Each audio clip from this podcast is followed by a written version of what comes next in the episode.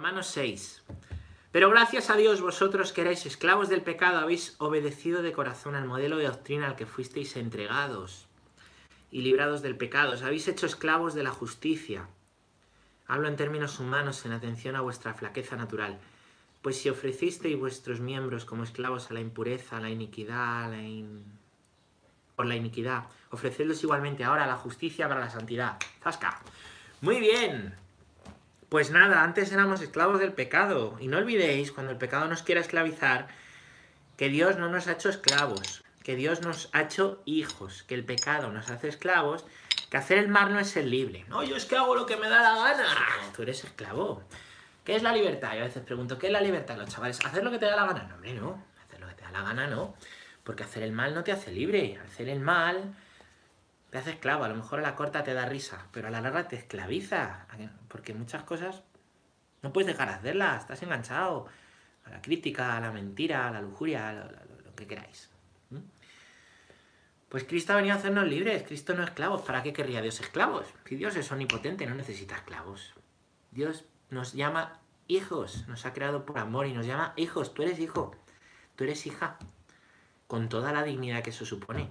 Entonces, igual que Dios no nos llama esclavos, no tratemos a Dios como si fuera un amo. ¿eh? Como si fuéramos ahí... No, hombre, que somos libres. Y esto ayuda mucho. bueno, da igual pecar que no pecar. No da igual. No da igual pecar que no pecar. No da lo mismo. No pasa nada si no se entera nadie, pero te haces daño. Aunque no hagas daño a los demás, que también, porque somos un cuerpo, la pereza también te hace esclavo, ¿sí? Cualquier pecado te hace esclavo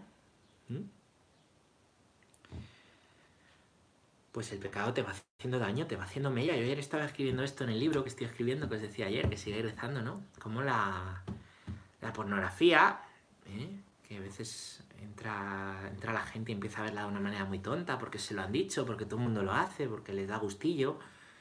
Te hace esclavo, te esclaviza y hay un momento en que no la puedes dejar. Claro. No, no, la dejo cuando quiera. ¿A que no? ¿A que no? El mal te hace esclavo. Entonces Cristo ha venido a liberarte, a hacerte libre. A veces se tarda y a veces hay cosas muy arregadas que se tarda. Por eso la conversión es permanente y la lucha es toda la vida. Yo es que quiero ser cristiano sin luchar. Toma ya. Coge tu cruz y sígueme. ¿No? Dice Jesús. Claro. Pero coge tu cruz. No dice sígueme sin cruz. Tú sígueme sin esforzarte. Tú sígueme sin luchar. Tú te vas a ir a la guerra pero no vas a ir a pelear. Eso no existe. Entonces, al final el que vive dejándose llevar, el que vive en la esclavitud, pues ah, ah, te conformas con tu sofá y tu nevera y tus vicios. Y tú buscarte a ti, yo, yo, yo, yo, yo, yo, yo, yo. Pero el que vive pues en la libertad, el que lucha tiene combate, el que quiere hacer el bien tiene combate. Es que cuando más me acerco a Dios, cuanto más quiero que reine en mi vida, las tentaciones son más grandes. Eso es, le pasa a todo el mundo, claro. Todo el mundo. Eso es. No has oído los combates de los santos. Pues eso. Claro, requiere lucha. Salir de ti mismo requiere lucha. Conversión requiere lucha. No te asustes, no te escandalices, que esas tentaciones son para desanimarte. Que eso es como cuando el pueblo estaba en, el desierto, libre de la esclavitud. Joder, ¿dónde está la tierra prometida? Estamos mejor en Egipto, comiendo cebolla. Bueno, ser la leche, la cebolla servía de Egipto y luego a poner ladrillos bajo el sol todo el día. No, lo que pasa es que cuando hay cosas que te cuestan, te viene la tentación. Estabas antes mejor. Antes, cuando no te tomabas en serio la fe, estabas mejor. Cuando no rezabas, estabas mejor. Piénsalo fríamente. No es verdad. No es verdad. Así que la lucha es toda la vida. Como esa frase que acabáis de recoger. Toda la vida. La vida es un combate. La fe es un combate. Ya está. El Señor no nos llama aquí. No, a veces no, vamos a lo fácil, la lotería, que me toque la lotería ya a una playa a tomar cocos. y eso no es así. Eso no es así en Dios. Porque Dios no es la lotería, no es el conejo de la suerte. Lo digo mil veces, no es un trébol de cuatro hojas. Dios no es solucioncitas rápidas. Que no. Dios es una vida feliz, una vida plena. Pero requiere de ti. Requiere de que salgas de ti. Requiere que, que, luches contra la pereza, contra la desidia, contra el, la, el apoltronamiento, el aborregamiento, el atontamiento y todos los mientos que queráis. Eso es seguir a Cristo. Eso es lo que dice San Pablo. Pues si antes estabais ahí como esclavo, viviendo en la esclavitud de las cosas, pues ofreceros ahora igualmente para vivir en la justicia de la santidad, para ser santos, santos o nada. Santos o nada, esto no lo digo yo, esto ya lo dice San Pablo. En fin. Bueno, pues vamos a seguir con el catecismo. Vaya chapas os he hecho, eh, perdonadme. Pero a mí esto me ayuda, porque yo a veces digo, ojo, esto que he dicho, pues si es para mí, esto lo digo para mí el primero. Lo del amor a los pastores, lo del rezar por las almas, lo de la conversión, lo de la lucha permanente. Yo cuando lo digo, en realidad cuando predico digo, ¿qué me ayuda a mí? Si es que lo digo por mí. Pero bueno, ánimo, que también lo digo por vosotros, por todo el que escuche. Punto número 128, muchas gracias, chicos, chicas. Aborregamiento. Nunca lo había escuchado, dice Sara. Pues sabes que yo tenía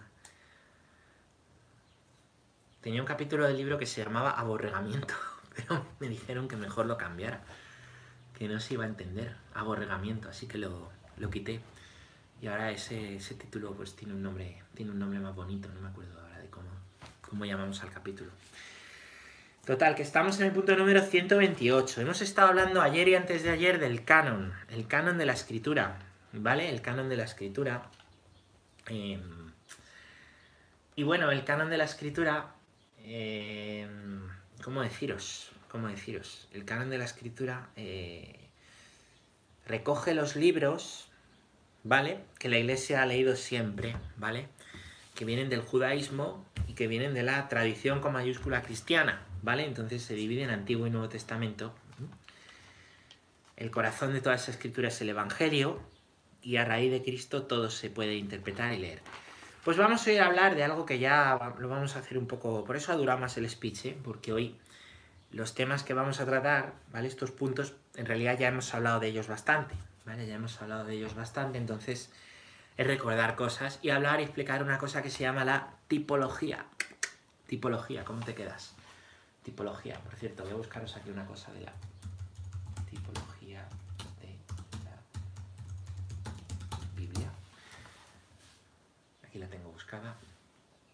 Bueno, vamos a ver. Punto número 128. La unidad del Antiguo y del Nuevo Testamento, que eso ya está superado, que, por supuesto. Que no somos marcionitas. Punto número 128. La Iglesia, ya en los tiempos apostólicos, y después constantemente en su tradición, esclareció la unidad del plan divino en los dos testamentos gracias a la tipología. Esta reconoce en las obras de Dios en la antigua alianza prefiguraciones de lo que Dios realizó en la plenitud de los tiempos, en la persona de su Hijo encarnado, ¿vale? La iglesia ya en tiempos apostólicos, aquí hay una cita, hay una cita de eh, Corintios y de Hebreos, 1 Corintios 10, 6, vamos a buscarla, que ayuda mucho, antes la he leído, 1 Corintios 10, 6.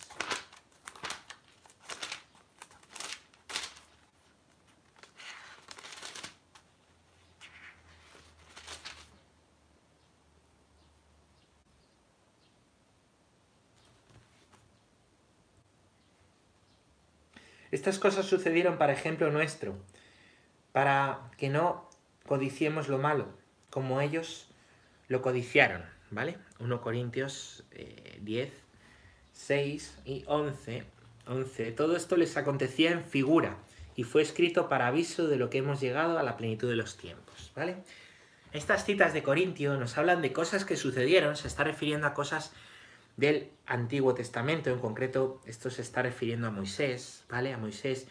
Dice que las cosas que iban pasando en la Sagrada Escritura, aquí por ejemplo habla de Moisés, lo que le pasó, lo de la nube, ¿vale? El episodio del mar, ¿vale? El alimento espiritual que comieron, ¿vale? Bueno, pues todo eso, todo eso, ¿vale? Era como una figura de lo que vendría, está diciendo San Pablo. Todo el Antiguo Testamento es como una figura, figura, que ahora podemos entender gracias a Cristo, ¿vale? ¿Cómo llamamos? ¿Cómo llamamos a esta interpretación, interpretación eh, bíblica de que en todo está la presencia de Cristo? Tipología. Tipología. Tipo es sinónimo de figura. Lo, que, lo que quiere decir, lo que quiere decir, ¿vale? Es que em, pues en, en los tipos, ¿vale? En las figuras del Antiguo Testamento, ¿vale? Veladamente estaba Jesús, estaba Cristo, ¿vale? Aunque no todos lo vieron, ¿vale? bueno, desde luego no veían a Cristo, no todos vieron la mano de Dios. Había que cuando venía el maná, después murmuraban, se abría el mar, después a murmurar, ¿no? Algunos no se convertían, y los justos sí, los justos sabían ver ahí la mano de Dios y en la medida en que iban teniendo comprensión a lo largo de la historia, iban esperando al Salvador, ¿no?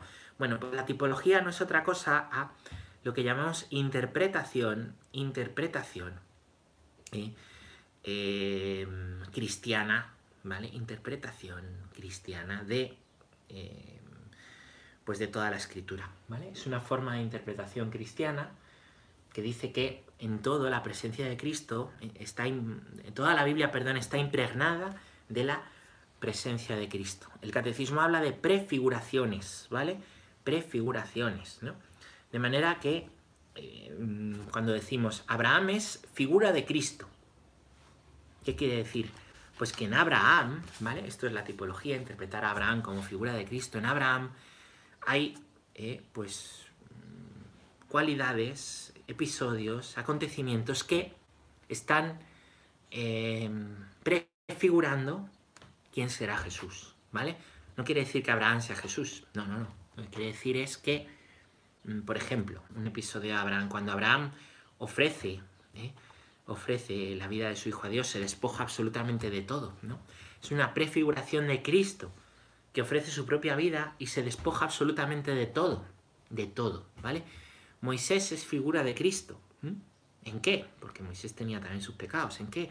Pues Moisés es por ejemplo, por ejemplo, ¿no? Cuando guía al pueblo con el desierto, es una prefiguración de Cristo, de Cristo que va pues a, mm, a guiar a su pueblo, a guiar y es el que guía al pueblo en medio de la dificultad y en medio del desierto, en este desierto que pues que, a lo mejor tenemos ahora, ¿vale? Y en las dificultades que tenemos cotidianamente en nuestra vida, ¿vale?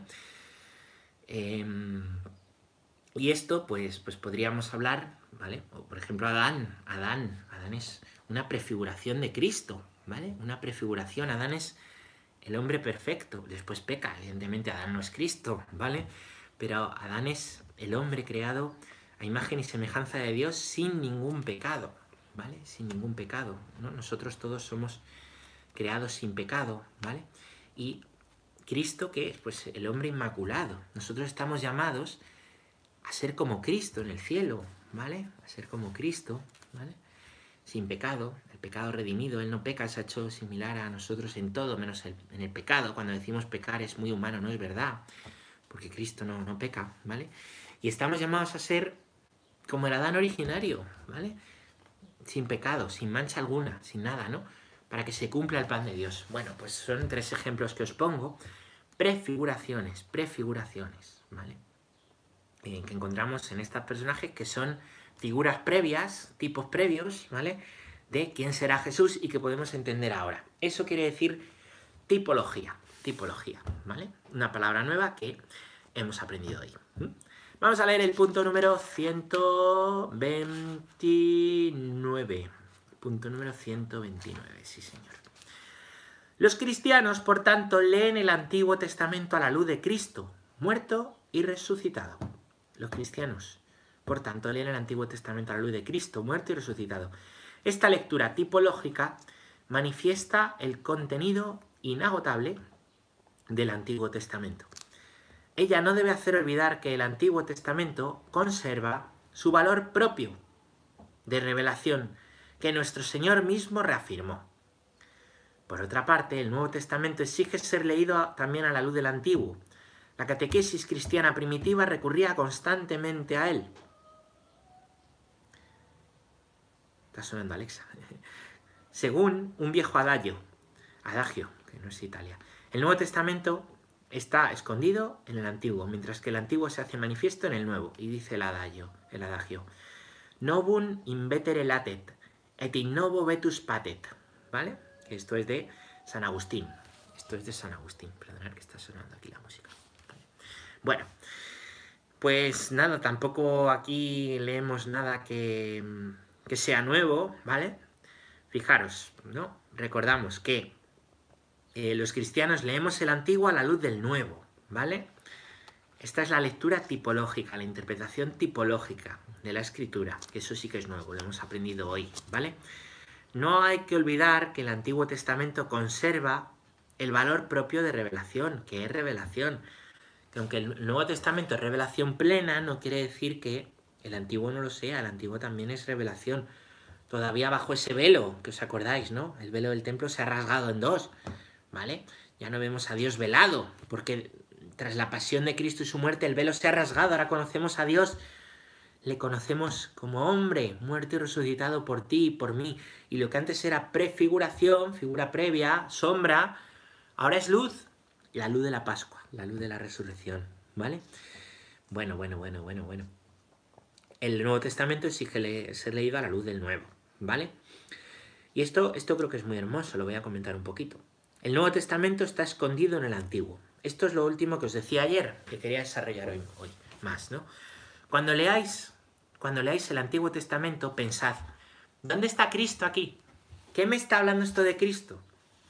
¿Dónde está Cristo aquí? Cuando leáis Moisés, cuando leáis a David, cuando leáis a Abraham, cuando leáis a Noé, cuando leáis las historias de las santas mujeres, cuando leáis a los profetas en sus sufrimientos, ¿dónde está Cristo? Ahí ayuda mucho, yo os decía, la Biblia de Jerusalén ayuda mucho porque tiene paralelos. Eh, son a los márgenes, tiene citas de versículos de toda la escritura. Alguien se ha molestado en, en, recoger esos paralelos y ponerlos al margen, ¿vale? De manera que muchas cosas cuando lees el Antiguo Testamento, a lo mejor no te dicen mucho, pero vete al paralelo. Vete al paralelo, eso se llama escrutar la palabra. Te vas al paralelo a ver qué dice y te da una luz tremenda. Oye, pero si esto que le pasa aquí a Moisés es luego lo que Cristo está hablando aquí, o es lo que le pasa aquí a San Pablo, o es lo que... Claro, eso es hacer tipología. Eso es la interpretación tipológica, ¿vale? De la escritura. Y eso quiere decir escrutar, escrutar, ¿vale? Escrutar es ir saltando, ir dando saltos, leer la palabra, escrutar, a ver qué encuentras, a ver qué encuentras, ¿eh? en ese tesoro que está escondido en el campo el campo es la Biblia y hay un gran tesoro. Y cuanto más busques, más rico es el tesoro y más encontrarás. Entonces te animo a que hagas esa lectura del Antiguo Testamento y que te preguntes, oye, ¿esto qué me está hablando a mí de Cristo esto? Esto que no me dice nada, que no he visto nunca, la Torre de Babel, y siempre dice el padre Pachi que es el nuevo Pentecostés, que, el, Pentecostés es el nuevo Babel. ¿Qué quiere decir? ¿Qué me está diciendo? ¿Qué, ¿Dónde está Cristo? ¿Qué te dice a ti en tu vida? ¿Y qué tiene que ver esto con la vida de Cristo? Porque está ahí Cristo oculto. Esto es la tipología. Bueno, pues el Nuevo Testamento está escondido en el Antiguo y el Antiguo se hace manifiesto en el Nuevo. Y al revés, cuando leas el Nuevo, te darás cuenta que muchas de esas cosas se está cumpliendo en el Antiguo. Continuamente se dice, esto lo hizo para que se cumpliera la Escritura. Aquí se cumple la Escritura. O si tienes conocimiento del Antiguo, cuando leas el Nuevo, te darás cuenta que cosas que, que están aconteciendo en el, en el Nuevo Testamento estaban prefiguradas en el antiguo. Cuanto más conocimiento tiene de la escritura, más campo se te abre, más lo gozas, más disfrutas, más entiendes, ¿eh? más entiendes. Bueno, pues, pues así es, ¿no? Novum invetere latet et in novo vetus patet. Mm, he puesto aquí intelectual latino, ¿vale?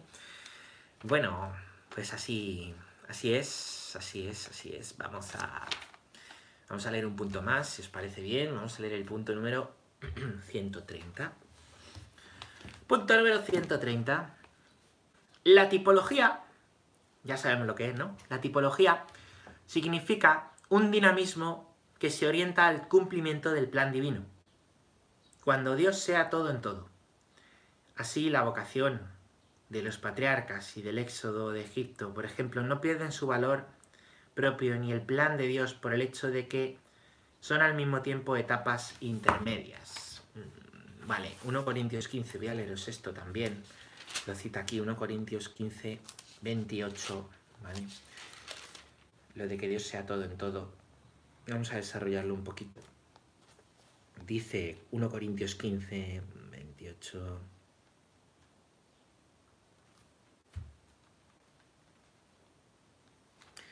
Cuando hayan sido sometidas a él todas las cosas, entonces también el Hijo se someterá a aquel que ha sometido a él todas las cosas para que Dios sea todo en todo, ¿vale? ¿Qué quiere decir esto? Quiere decir, quiere decir que, pues que, que todo es para el Hijo, que todo el plan de Dios y toda la historia de la salvación es para la venida del Hijo, es para la venida del Hijo, ¿eh? Todo. Y no es todo lo que acontece en la Escritura, todo, es para la venida del Hijo, ¿vale? La historia de Adán, la historia de Noé, la historia de los patriarcas, la historia de José, la de Moisés, la historia del pueblo en el desierto, la historia de Josué, la de Aarón, la de los jueces, la de los reyes, la de David, Salomón, el resto de reyes, los macabeos, la historia de cada uno de los profetas, la historia que nos presenta de la reina Esther, del libro de, de Job, el cantar de los cantares, los salmos, Judith, todo, todo es para la venida de Cristo, todo. Entonces hay una doble lectura, hay una doble lectura en la escritura, hay una lectura intermedia. Esto es, la lectura intermedia es pues que, lo dicho por las escrituras, pues, pues es para algo, es por algo, es para algo, es por algo, ¿vale? Em, y, y bueno, pues hubo acontecimientos históricos, ¿vale? Noé habló, pasó la historia de Noé, Moisés, ¿vale? Cada uno de los profetas hablaban unas profecías también para llamar la atención al pueblo en su tiempo. Entonces hay una lectura eh, horizontal en el tiempo, ¿vale? Horizontal, que es para ese tiempo. Historias que empiezan, historias que acaban. Y al mismo tiempo, ¿vale? Como toda esa historia es de Dios y que todo, todo eso que ya ha pasado está preparando la venida de Cristo, ¿vale? además de hacer una lectura en el tiempo y para el tiempo de la escritura, hay una lectura para nosotros hoy. Hay una lectura que nos está hablando de Cristo y que está hablando a nuestra vida. Para que todo eso que ya ha pasado, ¿vale? Que ya ha pasado, nos ayude a nosotros a conocer a Dios y nosotros también seamos de Dios, para que todo sea en Dios, todo sea de Dios. ¿Entendéis? Esto es un poco complicado, es un poco, es un poco difícil, ¿vale? Pero Quiere decir eso, una lectura horizontal, historias que empiezan y terminan, y una lectura vertical, historias que preparan lo que va a venir y que nos ayudan a nosotros a entender mejor la venida de Cristo y a que Dios reine en nuestra propia vida, para que todo sea de Dios, ¿vale? Para que todo sea de Dios. Entonces, dos lecturas. Esto también, por cierto, mm, es un criterio de interpretación del libro del Apocalipsis, ya que estamos eh, ya que estamos hablando de algunos días del género apocalíptico, ¿vale?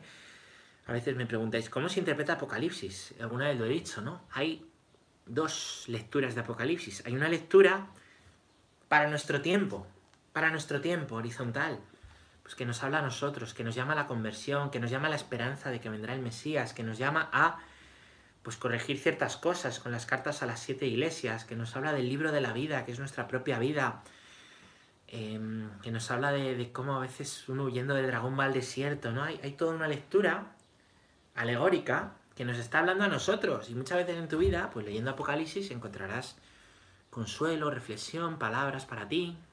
Y hay una lectura que prepara la segunda venida, que ahí sí que es definitivamente todo es de Cristo, ¿no? Y que es misteriosa, que no sabemos, no sabemos, ¿no? pero que prepara y que nos invita a tener esperanza, a decir, ven Señor Jesús, que, que, que venga el Señor es una bendición, no hay que tener ningún miedo, ¡ay, Apocalipsis, qué miedo, que va! Entonces, ni, hay que, no hay que ser paranoicos con esto. He visto ahora que hay sectas anunciando el fin del mundo, ni el Hijo sabe el día ni la hora, ¿no? Lo que sí los cristianos, pues estamos en tensión escatológica, sabiendo que el Señor volverá. Entonces, hay toda una lectura del Apocalipsis que no es solo para tu momento concreto, o el momento concreto de un cristiano del siglo XVIII, del siglo X o del siglo V, del siglo I, sino que es una lectura en tensión escatológica para el futuro. Entonces son dos modos de leer. Pues ese es el modo de leer, de ver el Antiguo Testamento. Hay una lectura para el tiempo propio, una lectura que es para el tiempo de quienes lo ven, lo escuchan, y hay otra lectura que es para el futuro, para la venida de Cristo y para nuestra propia vida, de manera que el Antiguo Testamento, lo mismo el Nuevo, no están desfasados, no son historias que ya pasaron, sino que están presentes en nuestra vida, ¿vale? Tiene una parte de etapa intermedia que ya pasó y otra parte que habla al futuro y que te habla a ti y que me habla a mí para que seamos todo a todos de Dios. Así creo que se puede entender un poquito mejor. Y para eso, para eso mm, es necesaria la tipología, ¿vale? Y hacer tipología de la, Sagrada Escritura, de la Sagrada Escritura. Muy bien, muy bien. Bueno. Vamos, vamos a hacer una cosa, vamos a, eh, porque así mañana ya termino este, todo esto que queda en la Biblia, este punto, el 131, 132, 133 y todo este resumen que va hasta el 141, lo hacemos mañana y así el lunes empezamos capítulo nuevo, ¿vale? Así que lo vamos a dejar hoy